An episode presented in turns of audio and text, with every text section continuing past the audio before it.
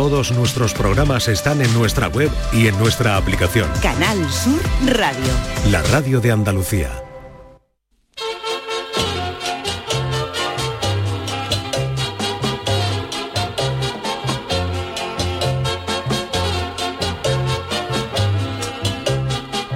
En Canal Sur Radio, el programa del Yoyo. No tengo perdón de Dios, no tengo perdón de Dios, no tengo perdón de Dios, y madre mía, cuando era tan solo un niño, mi madre me lo decía, cuando era tan solo un niño, mi madre me lo decía. No tengo perdón de Dios, no tengo perdón de Dios, no tengo perdón de Dios. Perdóneme usted, madre mía. Los tópicos sobre las ciudades y su gente inundan el panorama mundial. Los catalanes tienen fama de ser más agarrados que una pelea de monos. Los andaluces tenemos fama de que nos condenan a 80 años y un día y nos cogemos el día de asuntos propios. Y los japoneses tienen fama de ser mega trabajadores y educados, como ellos solos. Pero todo es mentira porque en todos sitios hay excepciones. Hay catalanes derrochadores, andaluces que trabajamos tela, la mayoría, y japoneses que no hacen ni el huevo y son siesos para dar un máster. Como muestra un botón, si la gente piensa que los funcionarios españoles trabajan poco, ojo porque un funcionario de Osaka en Japón ha sido sancionado y multado por escaquearse más de lo debido en el trabajo. Atención porque esto no es salirse del curro cinco minutos antes todos los días, sino que a este japonés lo han multado con más de 13.000 euros por haber parado para echarse un cigarrito 4.500 veces desde hace 14 años por lo visto el gacho fuma más que un preso nuevo y cuando se le acaban los cartones de tabaco se fuma hasta los cartones del bingo. Según los datos del gobierno de la prefectura, el hombre habría estado fumando 355 horas y 19 minutos a lo largo de 4.512 ocasiones en estos 14 años y medio de servicio en el departamento. Este gacho tiene tal cantidad de alquitrán que en sus pulmones que un día echó un escupitajo y arregó un bache de su calle. A la criatura lo han multado y le ha pedido que devuelva los 14, los 1,44 millones de yenes de su salario que equivaldrían al tiempo sin trabajar, además de la reducción disciplinaria. Se podría pensar que los japoneses son unos exagerados, que de hecho lo son, porque haciendo las cuentas, si este señor se hubiera fumado un cigarrito al día durante 14 años, uno al día, 14 años a 365 días más 3 o 4 bisietos serían 5.513 y el chaval ha parado 4.500 o sea que no sale ni a cigarrito por día. Lo, lo multan por haber fumado durante 355 días y 19 horas que supone más o menos eh, mm, eh, unos eh, es que me, me, aquí me, me, he equivocado con la cuenta. Pero en España hay gente que se ha fumado a su jefe durante su jornada laboral y no ha pasado nada. Los funcionarios que más tardan en echarse un cigarrito son los de Bolivia porque como aquello está a, a tal altitud apenas hay oxígeno y el cigarro no se consume. En Bolivia un funcionario que sale a fumarse un cigarro tiene que pedir una excedencia de tres años. Pero lo más grave para el japonés no es el tiempo que ha echado en echarse a pecho en el ducado sin filtro sino que los funcionarios japoneses tienen prohibido fumar en el trabajo. Al japonés lo han multado, además de la devolución de esos 13.000 euros por el tiempo que ha estado emulando a los chunguitos con el mensaje a humo, con una reducción del 10% de su salario. Así que para que vean que en todas partes cuecen habas, desde el programa del Yuyu le mandamos todo nuestro apoyo a este funcionario japonés, le vamos a dedicar las crónicas niponas de hoy y le mandamos un saludito muy especial de Paco el Samurai. Deja ya el tabaco, Paco. Vamos. Velero mío. Canal Sur Radio. Llévame contigo a la orilla del río. El programa del Yoyo.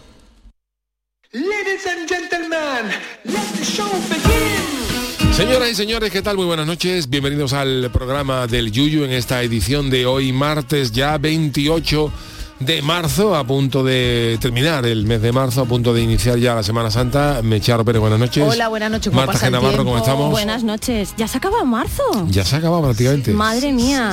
Oye, Yuyu, es que los japoneses también tienen fama, estos son estereotipos de, de muy viciosos. Que cuando Sí. se enganchan a algo, se enganchan bien. Vamos ¿eh? a hablar en las crónicas niponas ¿Ah, sí? de, algún- de algunos vicios japoneses, pero Satireo, bueno, no vicios, satireo, satireo, satireo, de satireo. cómo los japoneses eh, llevan el mundo del satireo. Oy, oy, oy, Pero oy, es oy. verdad que los japoneses son muy estrictos. Yo cuando le doy la noticia he pensado, digo, hombre, escaparse en 5.000, co- 4.500 veces, pero luego he hecho las cuentas y el hombre se ha echado un Es cigarrillo verdad, al día. es verdad, Oye, ni es eso, verdad. ni eso. Un cigarrillo al día. Son 355 horas las Vale. que ha multado. Y dices, tú, son 14 días o 15 días en 15 años. Pero ¿cuánto duró en hacerlo? En fumárselo, ese es el problema, a lo mejor ha durado. Pero el problema es que no lo dejan fumar. Claro, también. También. sabes que los japoneses para ellos son los, eh, los estrictos totalmente en el trabajo, porque de hecho a un, a un japonés, y esto sí es cierto, ya es, el hombre eh, le habían multado por- porque el hombre se iba todos los días cinco minutitos antes. Cinco minutos antes. Eh, Fíjate hombre, tú. pues si Eso- hablamos, si Que igual le salía la niña del Pues colegio, multado. cualquier cosa. Pero, ¿y si vas al excusado también te multan? Pues Hombre. los chinos ya Había habían instalado eh, unas tarjetas para picar cuando tú ibas al retrete, a ver el tiempo que tú tardabas en... y unas cámaras que lo comentamos aquí con Jesús, que bueno, eso estaba prohibido, aquí estaría prohibido, pero hay unas camaritas Sí, que, oye, cámaras que no, controlaban. pero picar los teleoperadores, les mandamos un saludo, ya lo hacen, y yo lo hacía hace más de 10 años, ya lo hacen. Tú en la aplicación lo, le das a un botón y tienes 5 minutos para ir a hacer pis. Por que como tengas aguas mayores, mm, no puedes. O lleves unas medias, un pantalón muy apretado, no, no, puedes, no puedes, tarda, pero tarda. cinco minutos literal y que si no te, te, te riñen y te amonestan si te pasas del descanso total del día, ¿eh? De verdad, menos Sí, mal que sí, vivimos sí, sí. en España, en Andalucía más concretamente. Yo no trabajamos podría donde vivir en trabajamos. Japón, ¿eh? No, no, yo, no. Yo, Jorge, vale, yo con eso, con eso, gente tan De estricta para visita solo, de visita, solo, pff, sí. Pero eso Me gustaría visitarlo el país, lo hemos Hombre. dicho. Oye, por cierto, Marta, Marta y yo Pero te lo hemos perdona, dicho. vosotros, vosotros aguantaríais la puntualidad, porque hablas de la puntualidad Yo no británica, soy- soy pero la puntual. puntualidad japonesa, o sea, los japoneses es cuando puntual. dicen que el tren llega a las 4 y 3 minutos, Sí. es exacto, ni antes ni después. minutos. Es a las 4 y 3 minutos. Yo Además, no- los japoneses, si tú quedas, Sí. dicen, ¿no? Eh, por- Jorge Marenco nos lo Sí, podrá sí. confirmar, pero eh, tienen una mentalidad completamente fu- fuera de nuestros de, de nuestras de nuestra órbita no los japoneses mm, dicen que si tú quedas con él a las 4 en punto pues si llegas antes lo ofendes Como el del principito, porque ¿no? El- tú el has llegado antes que él y ha- Sí. lo hace sentir mal. Y si llegas después también se mosquea. O sea, tú tienes que estar escondido detrás de un pilón para coincidir con él. Oh, ¿qué, qué tal, Iwasaki? ¿Cómo estamos? Porque tiene que ser un pilón, que este te Pero aquí a la te- Un- un árbol. Para una mujer occidental es un poquito más chocante porque los japoneses y las japonesas son tremendamente machistas. De hecho, una mujer japonesa, por una carrera muy brillante que tenga, cuando se casa, se acabó, se va a su casa, valga el Que no, que no, pareado. eh, aquí en Andalucía, en Andalucía, No. en Andalucía. Además, yo lo que llevaría Ay, peor es agacharme tanto, Perdón. Agacharme Sí, tanto para sí, las- saludar. Las, lumbares. ¿eh? Iba a callar, iba a acabar, buenas noches, Chano, como, Bueno, como la buenas noches. ¿cómo estamos? Fíjate tú, mi, mi- vamos. Oye, suegra- hoy Mi suegra en Japón sería y embajadora o la mujer del emperador, una diosa, una, claro. un dios viviente. Pero hoy- día saludando. Hoy el Chano ha sido protagonista porque Yuyu cuenta que has subido tú a ¿Qué ha las redes un vídeo y por qué el Chano Oh. sigue presente, tan presente en su en tu vida. Hoy he subido yo, mira, yo tengo en sí, casa si eh, un, un montón de cinta de VHS muy antigua que, Oh. que ahora la estoy rescatando, la estoy Madre intentando mía. digitalizar, y Sí. con carreras de moto, cosas de carnaval. Y hoy me he encontrado, eh, que lo he subido a YouTube, un, un reportaje que nos hicieron los compañeros de Andalucía Directo en el año Que cumplió 2001. 25. Madre o sea, hace mía. 22 años, ¿no? En la previa de los carnavales del 2000, del 2001, ¿no? Acabamos de terminar los rockeros de la Puebla estábamos preparando, nos presentábamos en dos meses Sí. después, eh, el Tampa Falla. Fíjate. Y era un El reportaje sobre eh, el internet, fíjate, del internet de hace 22 años, ¿no? En carnaval. de- Chirigoteros en internet. Chirigoteros en internet. Entonces hablaban conmigo porque yo era uno de los pioneros que la agrupación mía tenía el página hacker. web en, en- Bueno, en era internet tuya, hace 22 ¿no? años. Era sí. tu página, el ¿no? yuyu.com, que ya no la tengo porque perdí el dominio. Anda. Ah. Pero ¿Y me no da igual porque tengo el yuyu, no, porque tampoco lo usaba y, y Claro. mantengo todavía que lo pago el yuyu.es, por Ah, si algún mira. día me da por hacer algo. Ah, Claro. vale, vale, Pero vale. el otro lo perdí porque dejé de pagarlo, que valía una barbaridad en Sí, aquella sí, época. sí, sí. Y alguien Bueno, se lo quedó. pues Pero si la han visto, Yuyu es otra, bueno, es otra persona, es más joven, Hombre. tiene otra forma de hablar, ya Bueno, se le sí, dice, sí. ya él es, no, no, no, no, pero no, no voy por ahí porque esté ni mal ni peor, ni mejor ni peor. Bueno, su mujer ha dicho algo, yo no Me me, lo ha dicho. te lo ha dicho. Me refiero a que eh, Ay, a ver cómo se lo nota la experiencia que te ha hecho ser ya el locutor, bueno, un locutor de Sí, hombre, referencia hace, y se nota que era 22 años estaba súper yo un poco más Mowgli, ¿verdad? Estaba un poco más, poco más asalvajado, Te lo has dicho tú. pero, pero sí. Y sobre todo eso, a mí lo que más me ha impactado, atención, eh, seguidores del Yuyu, atención, A que ver, dice que no tiene ni- no guarda ningún tipo. Pero sin embargo he visto en ese vídeo que guarda, tenía figuritas de sus tipos. Es Sí, decir, eh, la de los miniatura. alcolotropos, la de, bueno, una de los rockeros de la Puebla Eje, grandísima, la de los palomos, digo. ¿dónde está esto? Ahora que dice los Eso lo tengo en palomos, mi casa guardado en papel. Algunas se rompieron, Ah, algunas sí. se Pero rompieron porque eran de, bar- Yuyu. de barro, son muy delicadas Claro. nada, con las mudanzas. ¿Qué te ha quedado? Eh, pues tengo, debo tener seis o siete, ¿eh? Oh, de los arapajoes, de los piconeros galácticos, ¿Los los no? no lo sé si no, está. y más está. graciosa. Tiene que hacer una foto, tiene que... Pues Charo, ahora que de- Recuerdo que lo mi de- canal es sí. YouTube, o sea, si buscáis Sí, YouTube, todo sí, junto sí. sale y ahí hay cosas de carnaval, en fin, cosas. Yo, yo quiero que salga más mariquilla, que cada vez que sale Sí, soy tengo muy pendiente fans. hacer Soy más vídeos con mi querida Mariquilla. Eso es. Que, que dices tú los palomos, que cuántas veces nos pasa, ¿verdad, Charo? Que heredamos un poquito el cariño que nuestros yuyistas le tienen a Yuyu. Entonces el otro día estaba tomándome una Coca-Cola con un amigo y de pronto me dice, el Yuyu, el Yuyu. Digo, ¿dónde, dónde? Y es que me ha visto un palomo. Ah, Dice, dile, dile a Yuyu, dile a de Yuyu que hemos visto un palomo. Digo, bueno ha chicos, tomado internet porque hay más de mil páginas es, que eh. hablan del carnaval mira. gaditano. Si quieren sí, ustedes navegar con pistas, quédense con nosotros. Se lo contamos dentro de unos minutos aquí en Andalucía Sí, Directo. sí, pero de hablar Al principio hacen una 62 la- al principio hacen una entrevista también al compañero que llevaba, creo que era se, se llamaba también Modesto, no Barraga, pero al compañero que llevaba Ah, la página, una de las páginas, las primeras páginas pioneras del carnaval que fue la famosa carnavaldecadiz.com, Sí, que sí. en aquella época antes de la llegada de Twitter y toda la llegada lo que había eran todo. Foros y eso y aquello fue una Sí. auténtica revolución de información de las agrupaciones. Manolo, si lo pones casi al final se escucha hablar, foros ¿eh? de carnaval, ¿no? Y ahí pues salgo yo contando mis cositas. y, Fernando bueno, Pérez también, Fernando jovencísimo. Pérez. Están las fotos de los componentes, Este están Fernando. los archivos de sonido. Este es Eh, Fernando prácticamente Pérez, ¿no? el carnaval Ah, el está saliendo no Fernando solo a Andalucía Pérez. gracias Fernando a Canal Pérez. Sur, sino también a muchísimos rincones O del mundo y hay muchísima demanda. Jovencísimos todos. Y sobre todo en la forma de hablar de yo.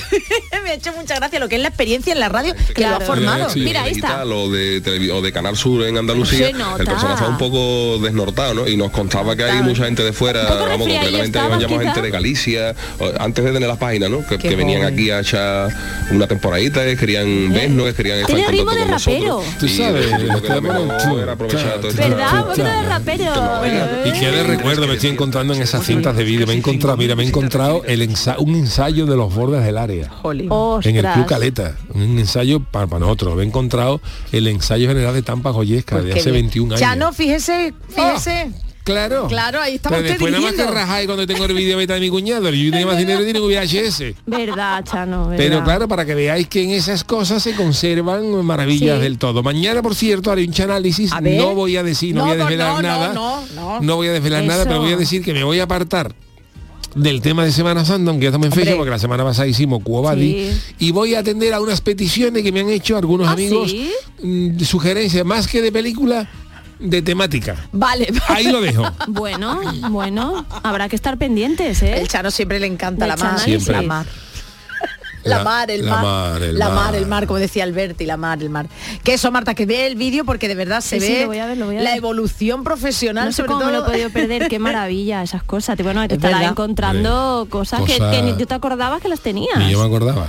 Me encantaría a mí Yo poder tener eso para ver cómo mi propia evolución, ¿eh? Yo no lo sé. Si quiero a mí me gustaría así escucharme sobre 20 todo años. cómo estaba mi voz, porque mi voz también cada uno, bueno, cascado en el sentido de que he sufrido pues algunos nódulos que Me y a lo mejor me que las, hemerotecas son muy Pues sí, ¿eh? Pues sí, tele. Pues sí, pues y que sí. además Me encontrado edad- también una cinta entera, una cinta entera Sí. con el bruto, con el que Sofía de tú, con el bruto de un informativo de cachondeo que yo hacía con el programa de Carmen Abenza en el 92 en la tele. Madre mía. En el 92, Dios. Hoy y vamos a salgo hablar yo del con año una carita 92. que cualquier día de esto pues eh, ripeo la cinta y la cuelgo. Sí, sí, sí, pues Claro, ponlo, ponlo, es claro, curioso, claro. qué bien. Ripeo, eh, ripeo. Ripeo. Joder, cosa más- Sí, tu sí, niño, tú se la moderna. enseñas a tu Además, niño. fíjate, no, fíjate cómo ha cambiado esto, que el amigo este modesto decía en, en el tema del de internet que en la página web, fijaros que hoy, hoy suena esto Suena a, graciosísimo. auténtica coña, ¿no? Eh, eh, comentaba, bueno, los contenidos que había en la página y tal, y decía que incluso con el, con, con- si tenemos el programa, algún programa en particular, podíamos escuchar hasta alguna copla de las agrupaciones. Fíjate, Esto- esto- fíjate, cuando está el YouTube ya que es horror, Madre que es que ha cambiado, es que eso hace muy relativamente muy poco tiempo en el Sí. eh, espacio, ¿no? Espacio-tiempo Del en la historia No, de la que humanidad. mirando atrás que no es tanto, ¿no? No son mm, cin- Bueno, siglo ni Concejales 50. del Partido Popular en la localidad onubense de Almonte han Dios. anunciado hoy que abandonarán este ¿Está partido por discrepancias con la ¿Ese eres posición del gobierno en el conflicto de Irak. Bravo, Se trata de los ediles Rafael Márquez y Jesús Redondo, a quienes saludamos a esta hora. Señor Redondo, buenas tardes. Hola, muy buenas tardes.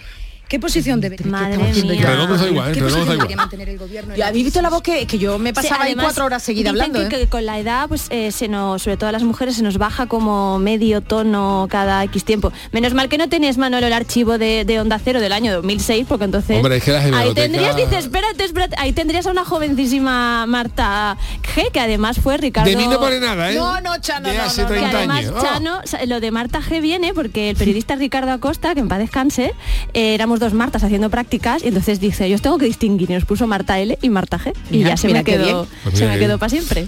Pues la de cosas que estamos descubriendo. No, no, ¿eh? lo de Manolo, estas- voy a ver cómo he conseguido eso ya. de- ahora me lo va a explicar, Ostras, Dios qué mío. miedo me está dando Manolo.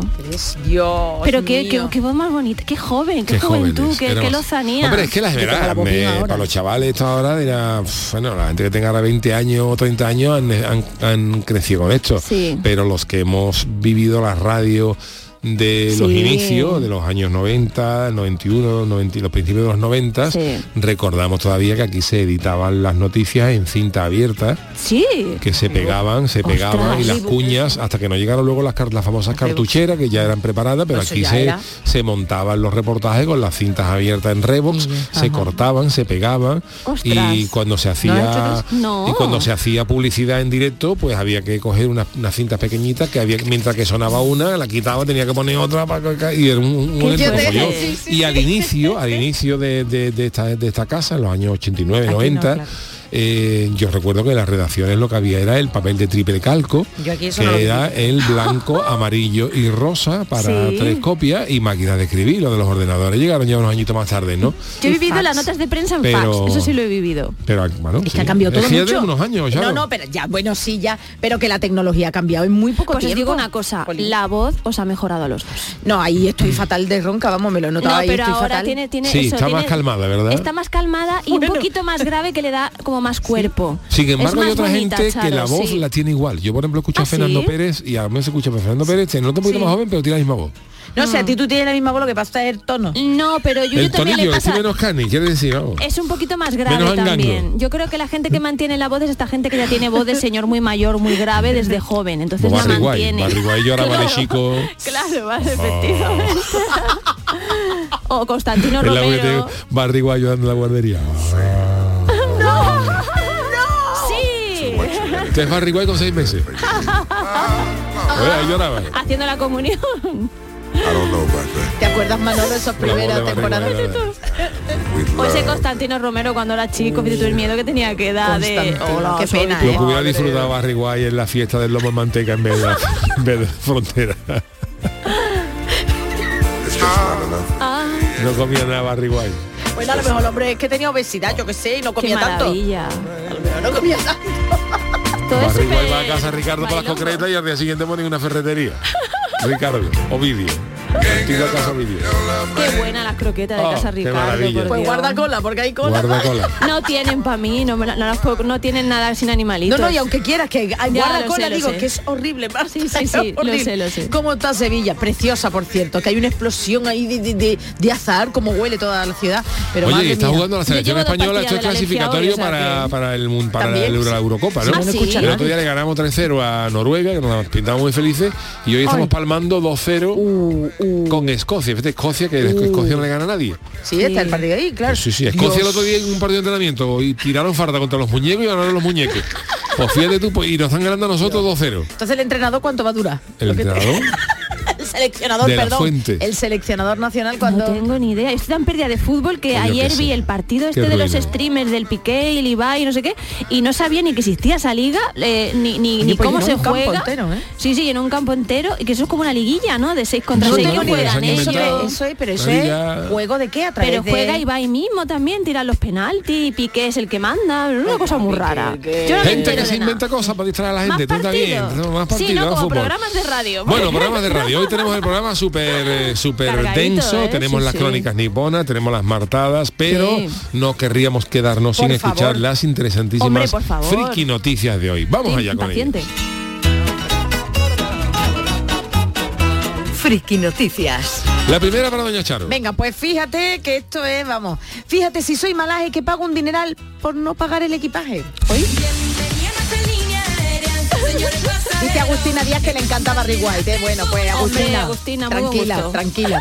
Bueno, pues la Semana Santa está ya ahí a la vuelta de la esquina, yo ya tengo mis horarios y todo, ¿eh? Y seguro que muchos y muchas tienen unos días para pegarse una escapada, benditos, benditos seáis. Hay gente con suerte. Hay gente con suerte, no quiero mirar a nadie. Pues bien, si es así, atención a la gran cantidad de consejos que se ofrecen en las redes sociales, A ver. sobre todo en materia de cómo hacer tu maleta y cuál llevar. A ver, Yuyu, ¿tú te acuerdas ya de cómo hacer una maleta y ahora se hacen como paquetitos la ropa, incluso Sí, sí, se mete? desastre. Además, yo, yo, me también, ¿eh? yo, por ejemplo, me hago una maleta, yo me voy 10 días y llevo ropa como para 28. Tú eres peor que yo, Siempre, vale, vale. luego, me- luego traigo ropa sin usar. Sin, Claro, sin- 28. ¿Y tú, Marta? por si acaso. Tú lo sabes hacer bien esa maleta ahora ya con la equipa ahí, vamos ahí dobladito Yo tengo todo. un máster en maleta porque como no paro, estoy todo el día como Claro, Willy sí. Fogg y sobre todo lo, lo preocupante es que la ropa no se arrugue. Bueno, eso, Eso sí es verdad, eso sí es verdad. Pero si bueno, no, depende de cómo la dobles, así la haces un poco como rulito, Eso, no se arruga. Sí, sí. Pues atención, porque... No habla de doblarla que... No, no, no, de doblar la noche, no. Usted, si usted no sale de Cádiz. Me pongo malo. Usted no sale de la caleta. Bueno, pues muchas aerolíneas, lo sabemos, son muy Sí. estrictas con sus políticas de equipaje, Sí. ¿no? Y además que hay que pesar y medir las maletas para asegurarse Correcto. de que todos los pasajeros cumplen con las normas. Bueno, pues una de las más estrictas y seguramente habréis viajado en ella es la irlandesa Ryanair que Totalmente. permite de forma gratuita una única pieza pequeña de 40 por 20 por 25 Eso es. centímetros. Bueno, entonces el resto de equipaje que exceda, pues a pagar, ¿no? Vale. Que muchas veces dice que sale casi igual que el billete. Bien.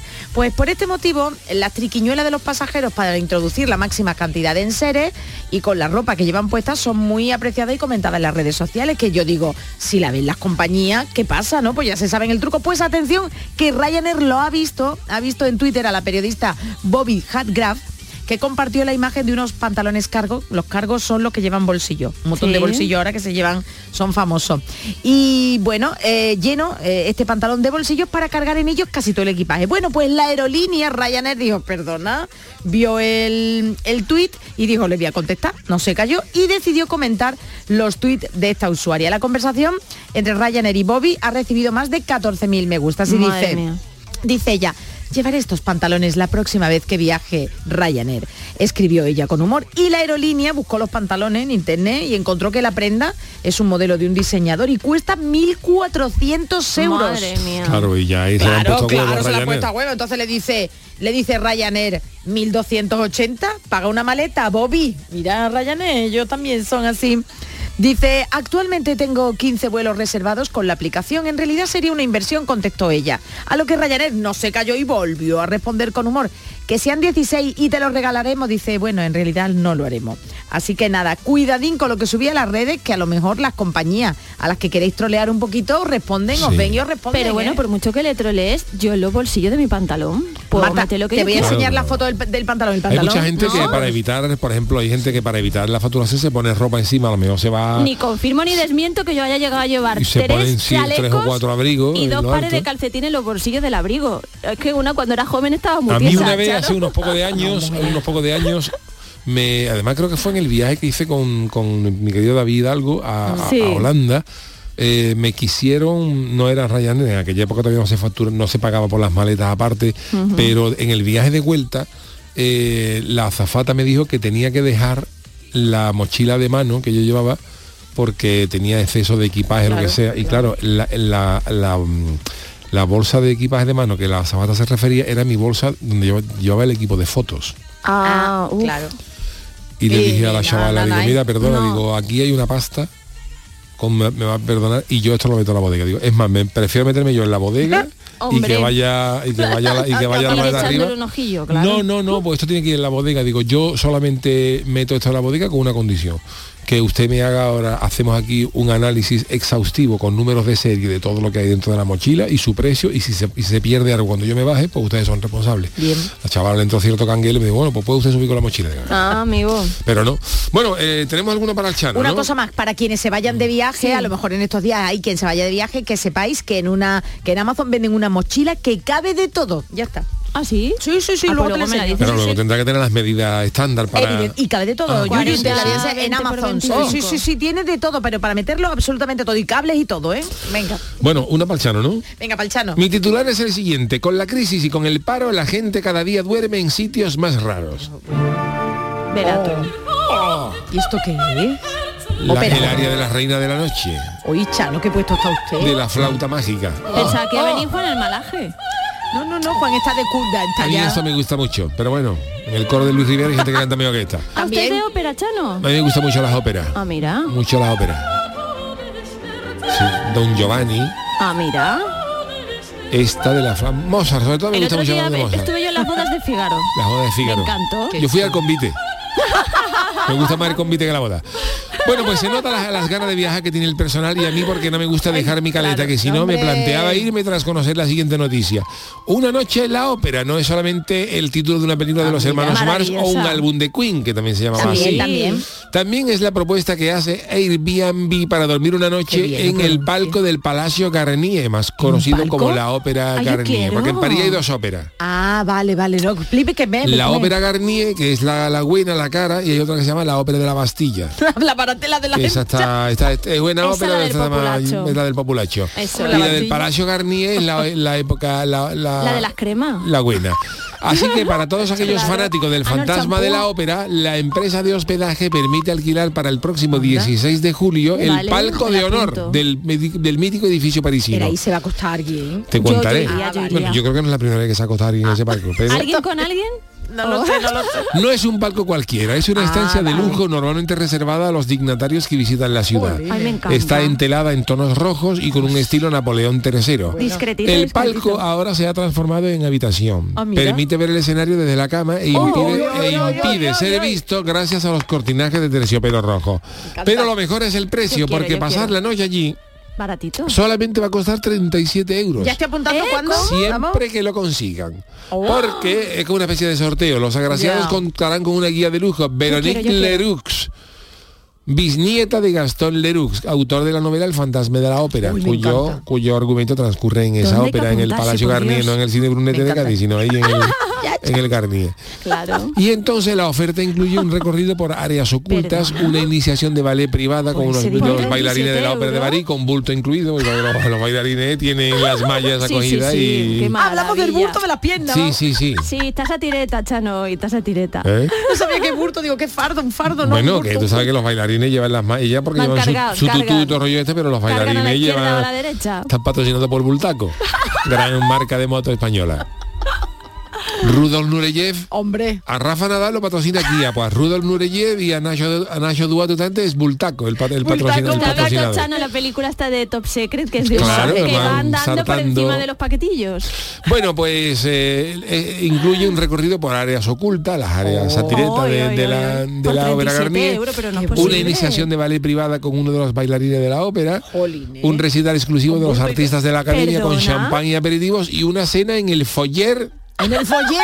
¿Eso qué pasa? de la dance. En el foyer. Yo no sé qué significa eso. Esa expectativa. Esto es francés.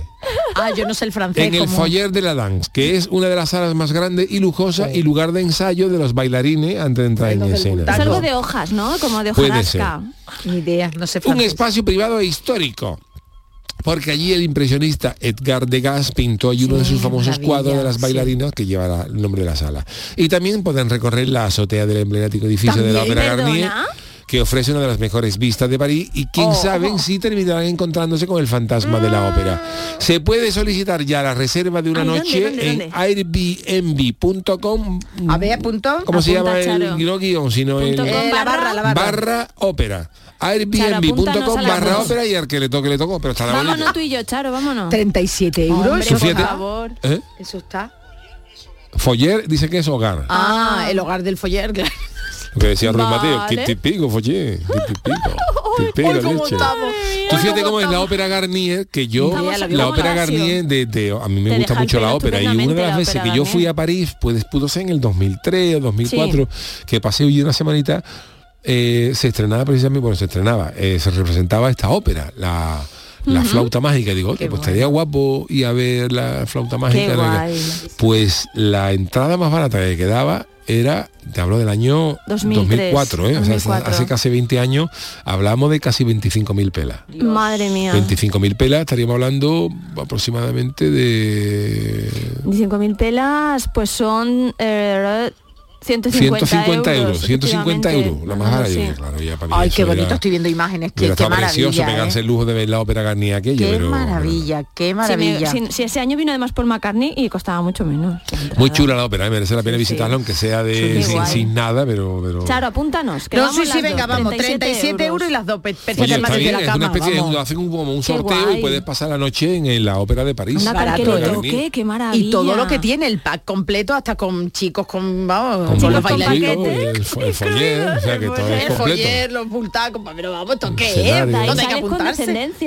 Pues en airbnb.com barra ópera. Ya, rápera.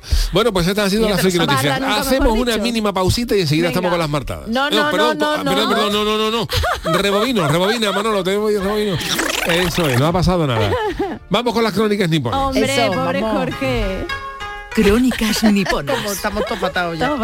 Claro que estamos hablando de los, eh, de los bailarines, del foller, del bultaco. Claro, y se te había pasado a Y ti, se nos había pasado porque el pasado jueves, durante el programa, un servidor le sugería a nuestro enviado especial en Japón que abordara en las crónicas niponas un tema un tanto especial, que nos había surgido la duda porque en Japón, ya Jorge ha ha hablado de esto en alguna ocasión, los, las- los vídeos eróticos, las revistas eróticas, a nosotros nos lo han contado, nosotros Sí, no es sí, que sí, siempre. veamos No ese tipo de literatura no. ni, ni de, ni de películas, ¿no? Pero pixelan, los japoneses son muy, muy celosos de su intimidad y pixelan las partes nobles, pero a nosotros nos daba la sensación de que en Japón el satireo, además del béisbol, es deporte nacional. Entonces hemos querido preguntarle a nuestro Jorge Marenco que nos oriente sobre el satireo del pueblo del sol naciente. Querido Jorge, buenas Hoy noches que de rima. Andalucía. Y que nos oriente, ¿eh? Buenas noches desde Tokio, compañeros. Pues hoy hemos recogido el guante que nos lanzó el Yuyu la semana pasada y vamos a hablar un poco del tema satireta aquí en Japón. Y aunque sí que parece que estéis bastante bien informados de este tema, intentaremos añadir más cositas para que el oyente esté algo más informado y ducho en tal importante Eso asunto. es. Ya hemos hablado muchas veces de la timidez de los japoneses, lo cual se extiende también a la hora de reflejar cómo son sus momentos más picantones. Hablasteis el otro día sobre la pixelación en las películas de y es tal que sí, por lo que verse, verse se ve muy poco. Pero vamos, que en cualquier película o serie japonesa no es que se vea mucho más. Las mujeres, por ejemplo, siempre van vestidas cubriéndose casi todo el cuerpo, por lo que carne se ve muy poca. Un escote Fíjate. aquí es algo casi imposible de ver, por lo que cuando los japoneses ven series españolas de éxito como Élite, se quedan sorprendidos de la cantidad de escenas de sexo que hay. De hecho, a mí siempre me preguntan, ¿y todos los españoles sois así? Exportando todos. marca España. Por cierto, esto te va a gustar, Yuyu. A ver. Sabes que las palabras aquí son mucho de juntar cañas e ideas, ¿no? Bueno, pues la palabra japonesa para escote es tanima, que literalmente se traduce como valle entre dos objetos grandes. Poético, Bueno. ¿eh? Volviendo al tema. Sátiro, ¿eh? Hablasteis que aquí venden ropa interior de mujer usada en máquinas expendedoras. Y aunque yo no las he visto, se dice que se venden en plantas muy altas a los sex shops.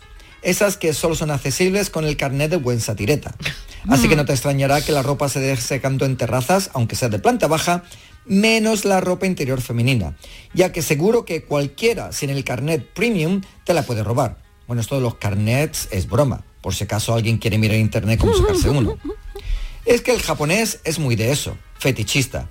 Japón tiene un índice ínfimo de agresiones sexuales, por lo que cualquiera puede estar seguro a cualquier hora del día o de la noche sabiendo que Qué no te va a pasar nada. Eso sí, puede ser que te desaparezca un zapato, un peine, un pañuelo o cualquier cosa, sobre todo si pertenece a una mujer. Sátiro, El ¿eh? que hacen con eso, cada uno que se lo imagine. Madre mía. Aquí, lo más satireta que se puede ver está en el manga y en los cómics en general. Sabéis que los japoneses son ávidos lectores de manga y con tanto hikikomori que hay, hay chicos y chicas que leer cómics guarretes es a lo más que van a llegar.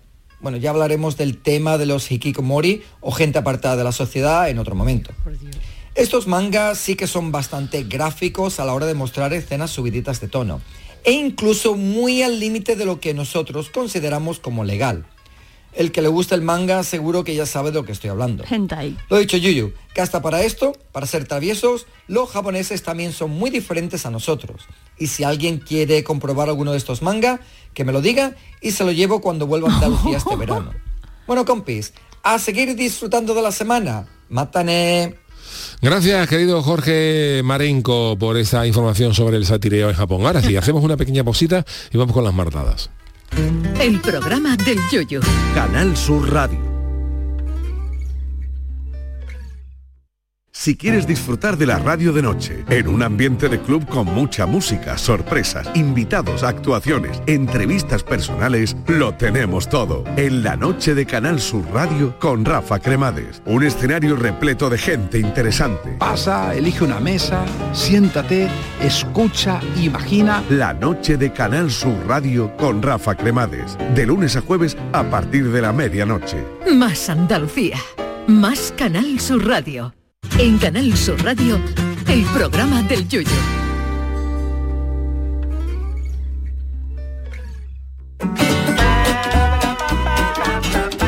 Las martadas. Bueno, hoy en sus martadas, Marta G. Navarro nos va a hablar de música en español y en inglés. ¿eh? ¿Es así, no, Marta? Eso es, Yuyo, efectivamente. Eh, pero digo desde ya que no voy a hablar de los Beatles. Vale. O sí, porque todo tiene que ver con los Beatles. Hombre, los Beatles se han sentado a cátedra. Y Kiko Veneno, desde luego, tiene que ver con los Beatles. Así que Hombre, Manolo, ponme de fondo a Kiko Veneno, que es, a Kiko Veneno, que es un hombre que siempre dan ganas de escucharle. Además, esta, por lo que sea, es mi canción favorita de Kiko Veneno.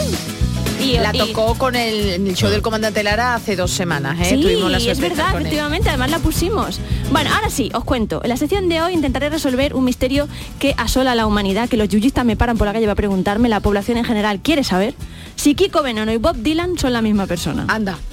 ¿O no? O Bob Dylan tiene ya unos años más, ¿no? ¿Ves? Mm, bueno, Kiko Veneno bueno. se conserva espectacularmente, ¿eh? Para Se que no pasa muy tiempo bien. con él. Oye, ¿eh? y Bob también, ¿eh? Bob Pero es también. mayor, Yo se lo dije el otro día en el programa ¿A Kiko? que- que- a Kiko cuando grabamos el programa del comandante Lara, el, Sí. el programa número 100, que fuimos todos los que Sí. habíamos participado. Yo tengo una foto con Kiko aquí que vino cuando estábamos haciendo el pelotazo, hace, se, se acerca ya más de 20 años, casi Ujú. 20 años, y está exactamente igual. Está exactamente igual. Está exacta- exactamente igual. Mm. Yo, yo no, yo estoy ya, yo tenía el pelo ahí moreno, ahora estoy ya que parezco Richard Gere, pero sin la cara de Richard Gere. Sí. Y Kiko está igual. En aquella época Sí, Kiko sí. ya estaba canoso, pero estaba igual, está igual. Canoso Kiko no ha está de toda la vida. Toda pues vida. fíjate que yo la última vez que la he visto en persona fue en una en un directo de Goma Espuma, ya hará años, y lo he visto en la presentación de un día a Lobo López, del, del documental Qué en bueno. torno a- al, al disco Échate un cantecito del año 92, o sea que probablemente mientras Yuyu estaba eh, Sí, sí. estabas haciendo lo que decías antes de, de grabándolo, pues eh, eh, Kiko estaba en Londres grabando este disco. Jo, qué bueno. Pero bueno, vamos a, vamos a ir con los datos, porque bueno, aquí tenemos muy claro que no son la misma persona, pero vamos a ir con los datos. José María López Sanfeliu, alias Kiko Veneno, nació en Figueras en 1952, por lo tanto hasta aquí podría ser el hijo de Dalí o el padre de Mónica Naranjo, porque son todos de Figueras, ojo. Pero se trasladó con su familia a Cádiz con solo tres años. Unos años más tarde ya se vinieron para Sevilla y desde entonces pues ha quedado aquí. Él mismo dice que en su juventud estuvo por Europa y Estados Unidos y que asistió a conciertos de Franz Zappa y Bob Dylan, señoras y señores. Yo creo que en realidad lo que pasó es que Bob Dylan dijo, mira, me cambio de identidad, me voy para Sevilla y entonces el José María Real se quedó allí y es repartidor en Minnesota de pizzas pepperoni. Eh, si no a ver cómo se explica esto del blues, porque estáis escuchando esta canción, estamos aquí jiji jaja, pues curiosamente Bob Dylan también tiene una canción que se llama Memphis Blues. Llamadme loca, con razón, pero a mí me parecen la misma. Vamos a escucharla. Bueno, la vamos a dejar de fondo porque el parecido va increciendo. Vamos. Sí. No sé, ¿eh? Pero Bob- si ponemos otro disco de Bob Dylan con esa canción probablemente sea otra, porque Bob Dylan tiene la manía de cambiarle las melodías a todas las canciones suyas. Pero entonces Kiko Veneno, la de Memphis Blues. Memphis Blues está basada en esta, es una versión. Se llama Igual, Memphis ¿no? Blue las dos. A lo mejor una versión. De verdad, no lo sé, no lo Bueno, sé. es ya. que hay muchos los artistas que han versionado, ¿no? por ejemplo, la famosa canción de Silvio de, de Oh, mamá, Betis está basada en una de Elvis Presley. Claro, por eso te digo. Bueno, pues a partir hasta ahora son un poco la misma persona. Bob Dylan, nacido como Robert Allen Zimmerman, nació en mayo del 41 en Minnesota y es conocido por ser amigo de los Beatles y por tener un premio Nobel. También es conocido como el Curro Romero de la música internacional. Eso, Se- eso, se iba, eso, eso quiere se va, se va. Puede aparecer en un concierto o no aparecer, o que ese día le dé por dar un concertazo o por no darlo. Teniendo en cuenta que también es Kiko Veneno, tiene sentido, porque si tiene un bolo como Kiko Veneno, no va al de Bob Dylan, ¿eh? que es que todo, todo encaja. Bueno, pues por si quedaban dudas, le he preguntado al chat GPT, que es mi fuente más amigo, viable y de, de- de información, y Sí, tampoco lo tiene claro. Mira, le he preguntado, ¿son la misma persona, Bob Dylan y Kiko Veneno? Y me ha dicho, en primer lugar, ambos son cantautores muy influyentes en la música popular de sus respectivos países. Bob Dylan es uno de los, considerado uno de los iconos del folk y el rock de Estados Unidos y Kiko Veneno es pionero del rock andaluz en España. Muy bien, ChatGTP. En segundo lugar, tanto Dylan como Veneno son conocidos por letras profundas y poéticas que abordan temas sociales, políticos y personales de manera muy creativa. Oye, el chat está mejorando. No, ¿eh? sí, sí, sí, está bien, está Ambos bien. han sido reconocidos por su habilidad para mezclar diferentes géneros musicales en sus canciones. Además, los dos han colaborado con músicos importantes del transcurso de sus carreras y han influenciado a varias generaciones de músicos en el mundo. Ojo ahí. Pero mira, voy a más. Si os fijáis en un detalle, Bob va a hacer ahora una gira internacional. Sí, vino a Pero Sevilla. se ha esperado a que Kiko acabe la promoción de Un día Lobo López, curiosamente. Documental dirigido por Alejandro G. Salgado, que confirmo que no es familia mía, aunque también sea G. Guión de Guillermo Marrufo y dirección de fotografía Sergio Caro, producto andaluz. Conmemora esto los 30 años, como ya os decía, del Échate un candecito, que eh, además es la versión Kiko Veneno, este disco del Una más y me voy, que era como voy a intentarlo otra vez y no dejo la música, que es lo que decimos todos cuando no creemos que nos queremos ir de una fiesta, pero al final no nos vamos. Bueno, pues Kiko se quedó en la fiesta de la música, gracias a Dios, 30 años más y lo estamos celebrando. Pero bueno, vamos a escucharle a él mismo en el documental con esta anécdota que nos cuenta.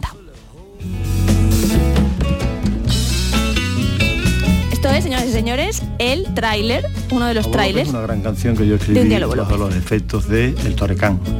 De vez en cuando me daba unos vértigos que me quedaba, me tenía que tirar al suelo, me daba vueltas todo y quedaba incapaz de hacer cualquier cosa, ¿no?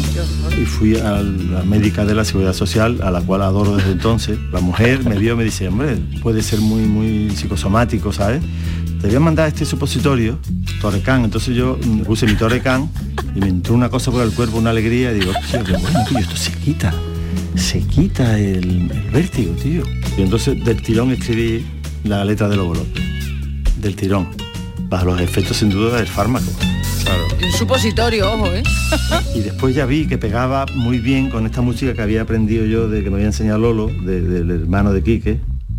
Lolo Ortega. Toma ya, ¿eh? Qué maravilla poder escuchar a Kiko en esos momentos del documental, Yuyu. Qué maravilla. Qué tía más grande. Bueno, seguimos, que pensaba que ibas a decir algo, Yuyu. No, Pensaba no, que ibas a no, hacer una no, es que estoy Vale, vale. anonadado Estás anonadado, a- es que estás, a ha Kiko quedado de verdad, está- están, están gozando. Bueno, pues el caso es que nada, esto nos saca de la duda de si Kiko Veneno Dylan es la misma persona, así que he ido al director del documental, he ido a la fuente.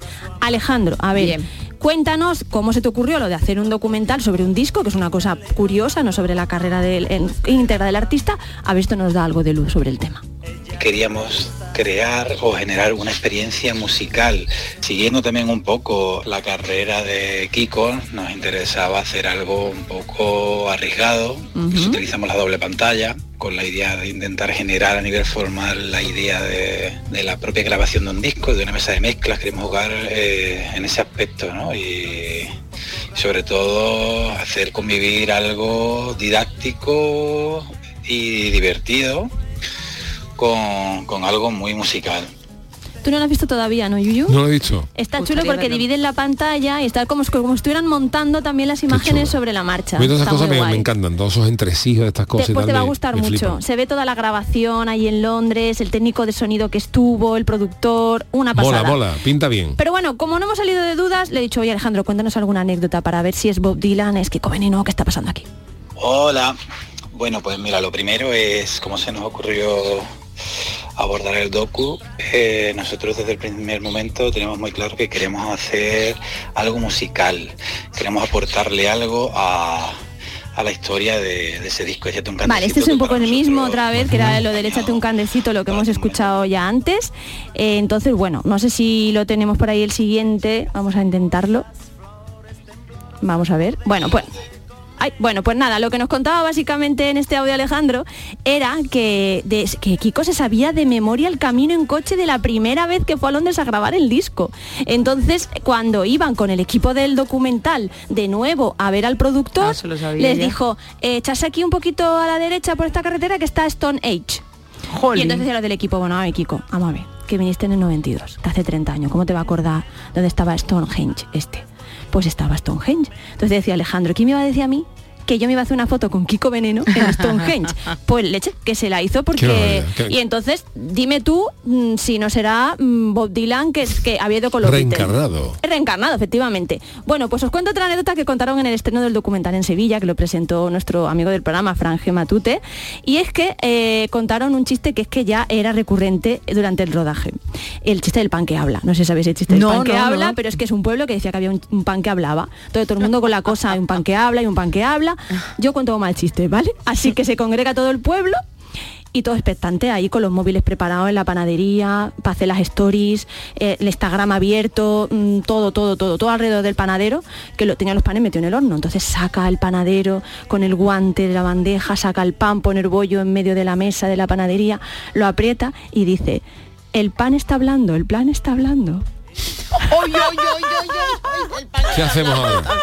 Nada, pues seguimos, sí, eh, seguimos. Eh, vamos a escuchar. Tú en la chirigota no lo llevaría en el repertorio. Vamos a escuchar a Kiko Veneno. Teníamos también la despedida de, de Alejandro que nos manda muchos besitos a los yuristas. Muchas gracias, Alejandro. Pero bueno, esta semana ¿dónde podéis ver un día Lobo López? Este documental. Eso, Yo ya lo he visto eso. y lo recomiendo muy fuerte porque te mete las entrañas de este disco que ha dicho que durante la expo es cuando se grabó. Y Claro. salen también, salen Pájaro, Raimundo Amador, Hombre. Santiago Auserón, Lolo Ortega. Qué maravilla. Lo produjo Joe mm, Jo- Chorniak, o como se pronuncie, con las guitarras de Pájaro y de Lolo, él como bajista y músicos de sesión, con fusión, eh, fusión incluso de música africana. Vamos, lo vais a flipar muy fuerte. Bueno, pues lo podéis ver en los cines MK2 de toda España, como por ejemplo en Nervión Plaza en Sevilla, Bien, bien. Cine Paz de Madrid, el día 29 a las 8 de la tarde en Cine Sur Bahía de Cádiz, en Córdoba al día siguiente el 30 los cines del tablero y también a las 8 el viernes en Málaga, en Málaga Nostrum. ¿Ha apuntado queda? Así que muchas gracias por tu ayuda eh, y yo creo que no nos da yo tiempo de concursito. Sí, así que vais a un poquito, librar. un poquito, venga. ser, Ah, bueno, un po nada. Vale, Vamos rápidamente, Manolo, venga. Bueno, pues tenéis que decirme si estas anécdotas son de Kiko Veneno o de Bob, porque yo todavía no sé quién es quién. Empezó a tocar la guitarra por una hepatitis que sufrió a los 22 años. Uy. ¿Kiko Veneno o eh, Bob Dylan? ¿Qué creéis? Kiko, Kiko, yo creo que, Yo digo Bob. que que Dylan empezó a tocar la guitarra porque Bob Dylan nació antes de que se inventara la guitarra. Pero, antes de los dolores. pero ya cuando se inventó la cogió. Vale, Kiko, y tú dices Bob, pues punto para Yuyu. Oh, empezamos bien, empezamos Una bien vez ya. confesó que lloró escuchando al rockero mexicano Epigmenio Cruz. Esto le pega a Bob Dylan. ¿Sí? Un rockero que se llama Epigmenio Cruz, yo creo que esto es, esto es de Bob Dylan, que sabía fumar algo. Venga, yo al contrario, venga, yo digo Kiko, si me voy a ganar. Pues sigue avanzando. Te digo yo. Yuyu. Venga, seguimos. Eh, ha sido abucheado en público. Bob. Bob Dylan seguro. Vale, pues va- vamos entonces 3 a 1 para Yuyu. De él han dicho cantaba y parecía un enano detrás de su guitarra. Pues muy altos no son los dos, pero... Pues Yo, hombre, no, yo diría que Bob, para que no me pegue Kiko. Venga, pues yo digo Kiko, venga. Vale, pues sigue aumentando su ventaja Yuyu, lo dijo Yuyu, Joan Baez, que luego fue su pareja. Dios. Sí, señor. Joan Baez cuando le conoció dijo, un provinciano perdido en la ciudad con su cabello dorado se balanceaba como chargo mientras cantaba y parecía un enano detrás de su guitarra. Vale, de su colaboración más famosa, que con un músico ya fallecido, dijo, con X vivimos momentos fantásticos, muy creativos. Era Camarón, una persona humilde, sencilla Kiko, Kiko. y de Vamos, gran te lo digo ya, ¿no? cultura, efectivamente, Camarón. sobre camarón. Cree que el premio Nobel solo sirve para comprarse una casa o algo así de caro. Hombre, está claro que Bob, ¿no? O no, Sí, a lo mejor ha dicho es Kiko, Kiko. pues, ¿Qué eh, decís? Yo diría que Yo digo Bob, venga. Bob. Kiko Veneno, se ha Anda. engañado. Pero bueno, gana Yuyu. Bob Dylan es No la sé. única persona al que le ha durado el resfriado méritos 30 propios. años más que a Eros Ramazzotti. Ojo, Charo, que yo busco las preguntas que no tengan que ver con nada. saber de música. Bueno, ¿eh? mira, Nada. antes os he comentado como sobre Sí. esto de las versiones que hemos comenzado con el Memphis Blues de Bob Dylan y de Kiko. sí, sí, sí. Y he hecho yo referencia al famoso Betis de Silvio. Mira, Ole. este es el Betis de, de- de Silvio. Oh, Esto es una obra maestra. Maravilla. Más que no hay cuando el rey don San Fernando. Yo estoy pasando una etapa muy Silvio de mi vida, ¿eh? Por culpa de Julio Muñoz. ¿Dónde está mi Bueno, pues esto está basado el, el- el- eh, Silvio, que era un fenómeno, Mm. hizo una versión de una canción de Elvis Presley que se llama Mary's the Name, His Latest Ah. Flame. Y es Ostras.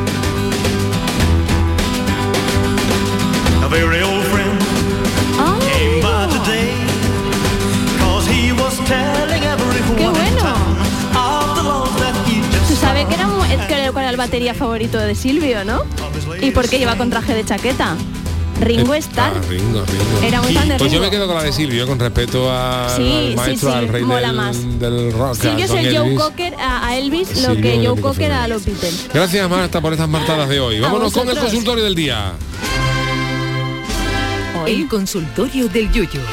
La Semana Santa está más cerca cada vez y por este motivo queremos saber, eh, ¿no es así, Charo? Venga rápidamente, efectivamente, Yuyu, hoy cual vieja del visillo queremos indagar en vuestros planes semanas anteros para esos días en los que la predicción meteorológica es muy halagüeña. Habrá Eso una es. subida de temperatura con un veranillo adelantado, bares llenos, procesiones en las calles, carreteras con atascos, en fin, lo que viene siendo una Semana Santa ya normalizada tras los años pandémicos. Y claro, queremos saber qué es lo que vais a hacer.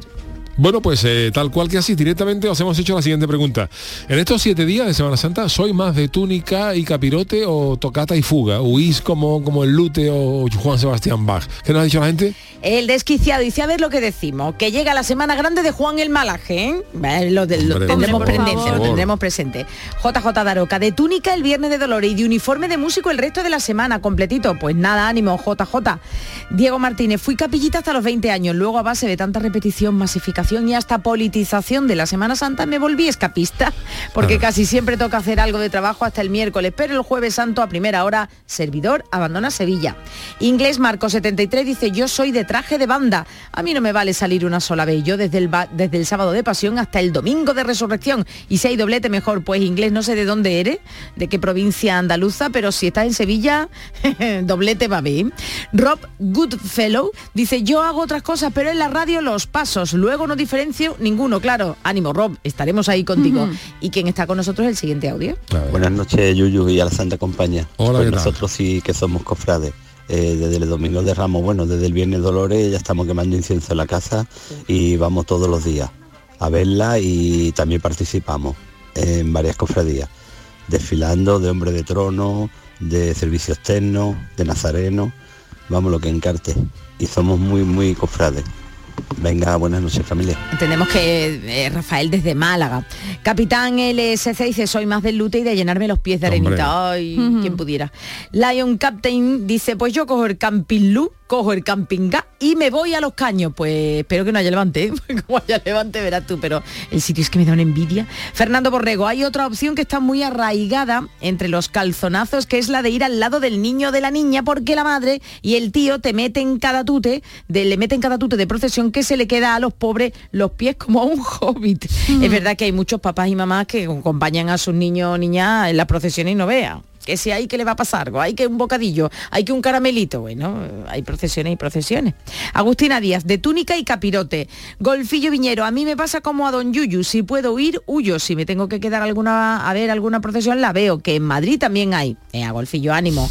Ismael Pérez, que lo acabamos de ver esta tarde también, por cierto, Ismael, un saludo, dice, huyo más ligero que un guepardo detrás de una gacela. Montero 67 dice, yo soy de sofá y mando, que como se ven en la tele y escuchando Canal Sur, ole, no hay comparación. Y además así me ahorro encontrarme al Chano y tener que invitar lo que come tela. Chano, tiene usted una fama que vamos, bueno, ¿eh? cría fama y échate dormida. A mí me gusta más la segunda parte del refrán. ya, ya, ya. Y venga, el último, Bartolomé Rebollo. Pues yo soy tonto de capirote, salgo el Viernes Santo en el cachorro, si la lluvia nos deja, pero este año el sábado santo os voy a dar envidia. Me voy a Londres a disfrutar de mi otra pasión, Star Wars. Se ¡Qué celebra guay! la convención más grande del mundo y hacer un poco de turismo. Me das pues envidia, sí, Bartolomé. Bartolomé, bastante Yo envidia, ir. bastante envidia. Ay, quien se pudiera ir por ahí. Bueno, pues gracias a todos los que nos habéis mandado vuestros audios, vuestros tweets, pero hoy le toca mm, despedir musicalmente a Charo y ¿con qué lo hace? Pues con otra versión, parece que esto A lo ver. habíamos planeado, una versión, bueno, este tema es de 1980, de alguien muy rubio, muy rubio, o por lo menos blondie, así se llamaban. Eh, y es una versión de un tema de 1960, también titulado igualmente y compuesto por John Holt. El tema es de Blondie, como hemos dicho, y se titula The Tide is High. Dejó la New Wave los Blondie por el reggae, ¿eh? Qué chulada. ¿La había escuchado? Sí, yo soy muy fan de Blondie. que es grande Blondie toda, vamos. ¿Y tú, Yuyu, te sonaba esta de Sí, Blondie? me suena, creo que la, a ver, a ver, Ay, la he escuchado en alguna ay. ocasión. Te digo, es una versión también de 1960. Aunque esta ya es del 80. Madre mía, cómo pasa el tiempo. 43 años. No sé por qué lo sabes también.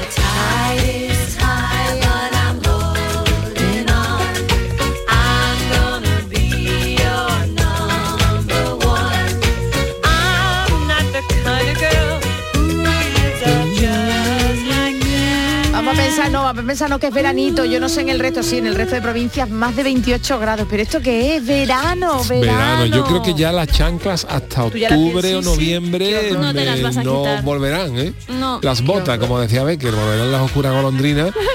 Los golondrinos de los, Los pies. golondrinos sí, pero los- golondrinos son de los Esta época, De los esta época del año a mí me encanta. Ya cuando se abre la veda de la chancla, Sí, a mí es maravilloso. tú ya eres de peplum y chancla. Efectivamente. Pues yo mis calcetinitos todavía. Yo también. Yo siempre he sido un defensor de la chancla y además lo, lo digo porque las grandes de- personalidades de la humanidad iban en chancla. Totalmente. Las chanclas, todos los que, los que llevaban chancla, la mayoría, menos Nerón y McCartney era de gente de chancla. El día de Abbey Road iban chanclas. Jesucristo, Se las Gandhi, para la foto, pero la gente lo- de paz iba en chancla. Tú lo sabes, ¿no, Y las botas eran de militares agresivos y todo el resto, pero Claro. los- la gente de, de- de chancla eran gente digna, chanclas, digna. Pero no dice que llevo chancla, Que tú sabes eso, ¿no? Que Paul McCartney cuando la foto de Abbey Road iban chancla, lo que pasa es que se las quitó para la foto. correcto. Los apóstoles, Eh, eh, todo el mundo en chancla, sabrá más. vuestros argumentos más yo ahí. alucino, ¿eh? No, son irrebatibles. irrefutables. Ben Gur ¿Eh? iba en chancla. Que te tire una chancla, un clásico. Norma, San Norma Pedro, el primer papa en chancla. La chancla de la vida de Brian. Sí, el Que nos ya vayamos, que nos Venga, vayamos, sí, digo. gracias Charo Pérez, Adiós. gracias también a Marta de Navarro Hasta la semana que y el viene. gran Manolo Fernández la parte no, hasta la semana que viene, no, hasta la otra, la semana que viene Hasta Semana la Santa. otra, es verdad. Volvemos mañana nosotros a las 10 de la noche en el programa del Yuyu con el Chanálisis. Hasta mañana.